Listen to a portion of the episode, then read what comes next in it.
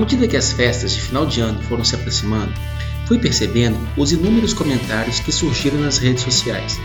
Todos foram unânimes em relação às dificuldades de 2020 e não poderia ter sido diferente.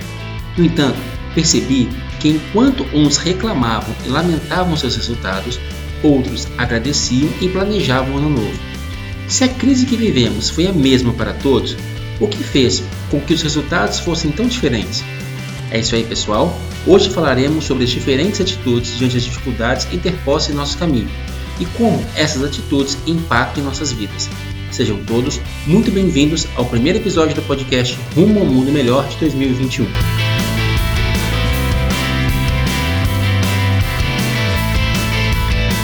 Hoje em dia, todas as vezes que percebo que meus resultados não foram tão bons quanto que eu esperava, uma frase reverbera em minha mente: está tudo certo, cada um tem os resultados que merece.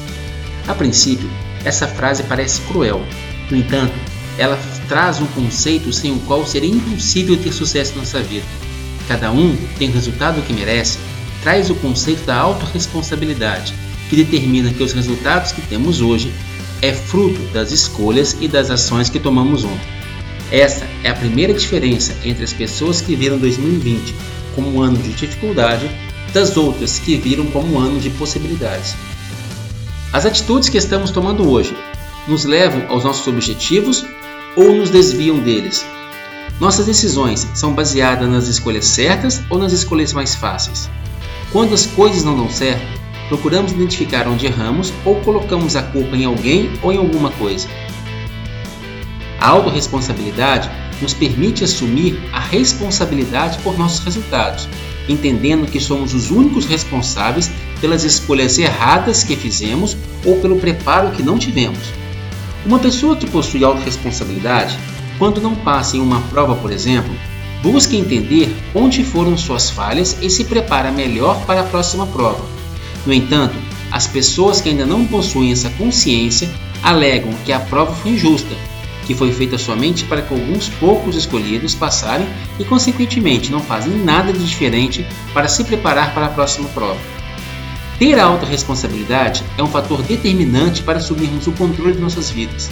Por outro lado, negar nossa responsabilidade em relação às coisas que nos acontecem ou sobre os nossos resultados é nos condenar a uma vida medíocre e amarga, onde o mundo sempre irá conspirar para o nosso fracasso.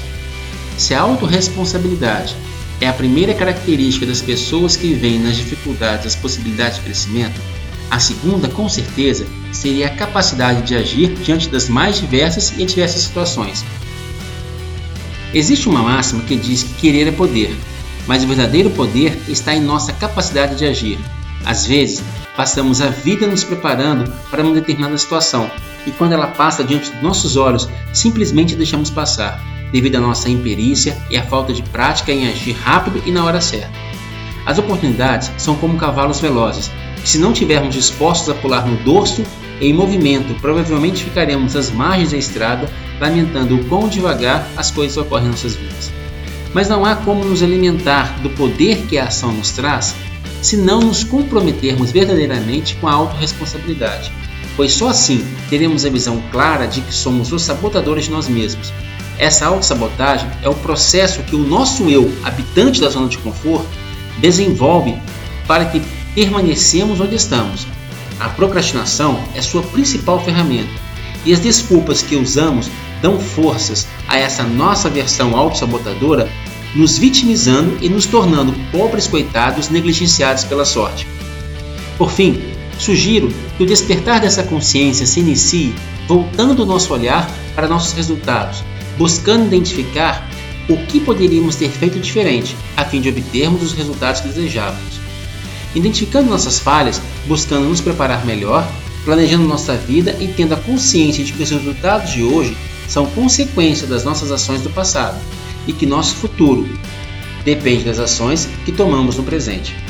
É isso aí, pessoal. Caso tenham dúvidas, sugestões e comentários, entre em contato pelo e-mail guicarrara.sp.gmail.com ou pelo WhatsApp 11 9 3719 0551. E vamos juntos, rumo ao mundo melhor.